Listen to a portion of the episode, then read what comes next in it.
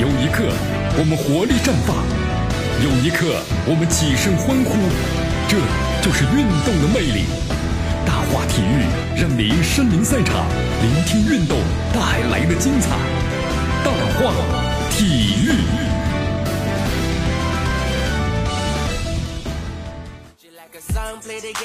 好，这里是大话体育，我是江南来继续锁定 FM 九十六点七，关注我们的节目啊。呃，中国队，刚才咱们呢今日话题呢也特别谈了一下中国队关于纹身的问题。其实我们说了，纹身呢倒也没什么啊，纹身也没什么。虽然咱们中国的传统文化呢，我们比较排斥这个纹身，对吧？啊，一般都是坏人嘛，不良少年才喜欢去纹身。呃，你说纹身和足球踢得好坏有区别吗？没有区别，只是中国你成绩呢确实很糟糕，让大家感到呢很愤怒。所以说呢，你们所做的一切，都都都不好啊！不管你是纹身、留长发、染发等等。所以说，中国足球球员们呢，你们要痛定思痛啊，对不对？只要你们成绩好了，那什么都不是事儿啊。成绩不好的时候呢，你们什么做什么都是有事儿的。你看这次咱们中国杯啊，本来之前的话呢，呃，咱们就媒体都分析嘛，就说希望呢能拿点分儿是不是？国际比赛嘛，它能够增加这个积分的嘛，然后咱们就能够进入亚洲的前五。进入亚洲前五，四月份咱们就是明年的二零一九年亚洲杯要抽签了。抽签呢，咱们就可以作为种子队。那就是怎么样呢？就可以避开很多强队啊，避免抽中的死亡之组。但这次这个算盘落空了。哎呀，一比四不敌的捷克啊，遭遇两连败，对吧？两场比赛呢，你看威尔士咱们又是零比六，然后呢进一个球丢十个球啊。两场失利之后，咱们的丢分你看顺利的实施了丢分涨分呢，没办法。好，咱们的这个国足呢，你看这次的话呢，怎么办呢？充满荆棘了亚洲杯啊。其实又怎么样呢？咱们每次比赛什么都是靠这个什么抽签呢？运气啊，怎么可能啊？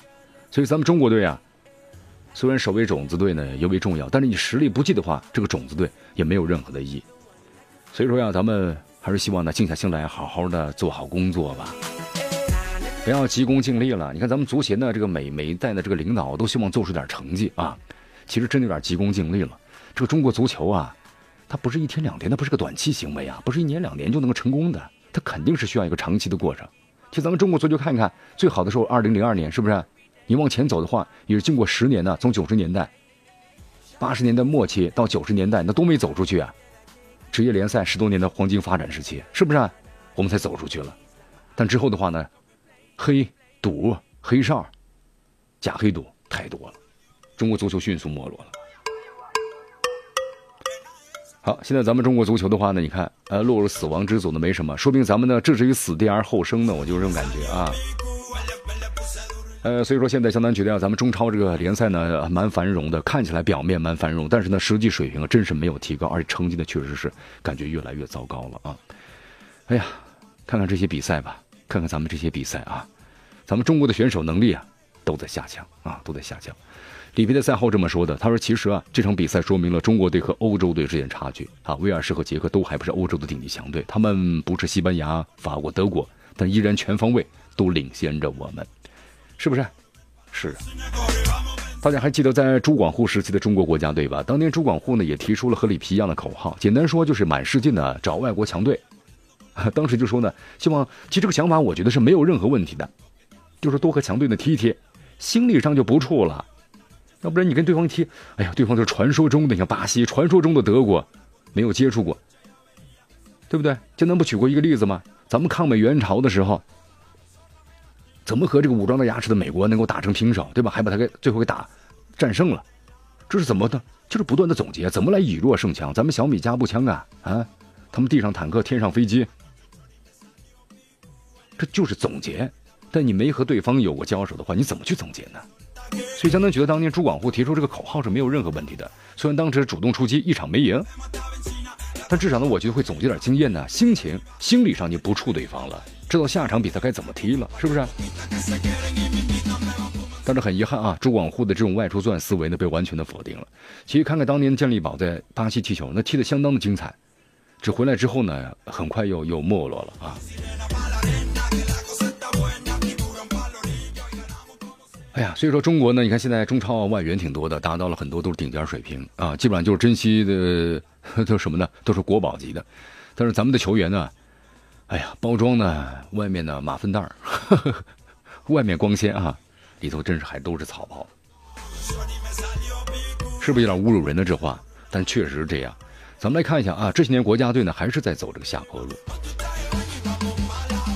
所以说这绝对不是好事啊。咱们中国足球，你看从国家也非常重视，但是为什么这几年水平还是提不上去？来说一下这名守门员啊，严俊凌。哎呦，严俊凌呢这次太悲催了，然后呢被冠上了“悲情先生”啊，十个球。你看他那个照片。哎呀，当时垂头丧气的，已经完全的心态，心态已经不行，怎么样了？完全的已经崩溃了呀！对手太强大了，队友呢太坑爹，是不是？严俊凌在场上无助啊！喜欢他的球迷说了一句话吗？心痛啊！严俊林一分钟心痛他。两场比赛呀，你看这个主帅里皮换了很多球员，包括第一场的零比六失利，严俊林的有没有责任？有一定的责任还是在里面啊？但是为什么第二场比赛呢依然没有换呢？嗯，没有换，二十七岁的他逐渐取代。恒大的曾诚成为国足的一号门将了，但是呢，非常不幸的门将啊，你看，根本就防不住啊，对不对？欧洲的硬硬朗的打法，咱们根本就防不住。就算是曾诚来了也没办法啊。袁敬玲呢还是不错吧，还是扑掉了很多的这个什么的必进之球，还是挺 如有神助，还是挺不错的。但是没办法，没办法，对方的这个射门的次数太多了，已经是。我们说了球员的话，呃，这个守门员就是。就是一道呢摆设而已，是不是？嗯。好，这次通过中国杯啊，才能发现呢，其实我们充满了希望中国足球，但是很遗憾，这两场比赛的话暴露中国的问题，而且呢也显示说中国呢到底有几斤几两。所以说现在媒体们呢对里皮怎么样呢也提出了质疑，是肯定的。好，我们来看一下这个山东媒体啊就说了，呃，里皮里皮赛后呢相当相当的生气。就是在和威尔士之后，但是和捷克之后呢，并没有生气了。他甚至安慰球迷们呢，和，呃，别生气，别沮丧，这就是差距啊，这确实是差距啊。以前的想的也也太好了。里皮有点感感觉怎么样呢？一一筹莫展了。好，这就是差距啊，确实。那么同时呢，这个山东媒体的分析就是特别谈到了，就说不应该把希望呢寄托在一个人身上。其实江南呢在节目当中也多次谈到了，你怎么可能寄托在一个人身上呢？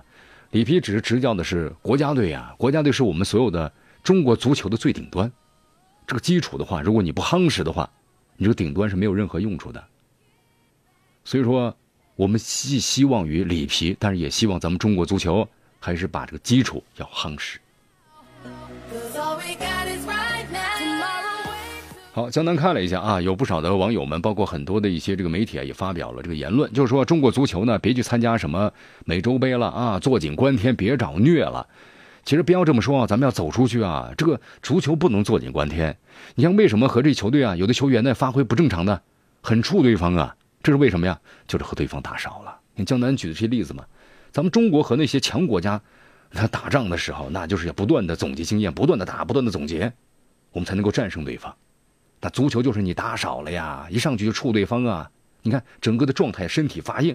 什么叫身体发硬啊？你你做不出来，你紧张，这就是因为你触对方。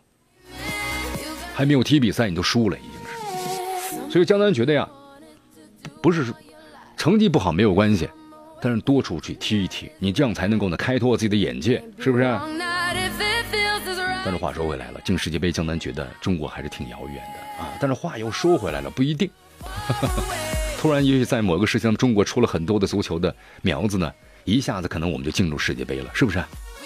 当然呢，这不可能违反这个规律啊，还是要一步步的、慢慢的去走。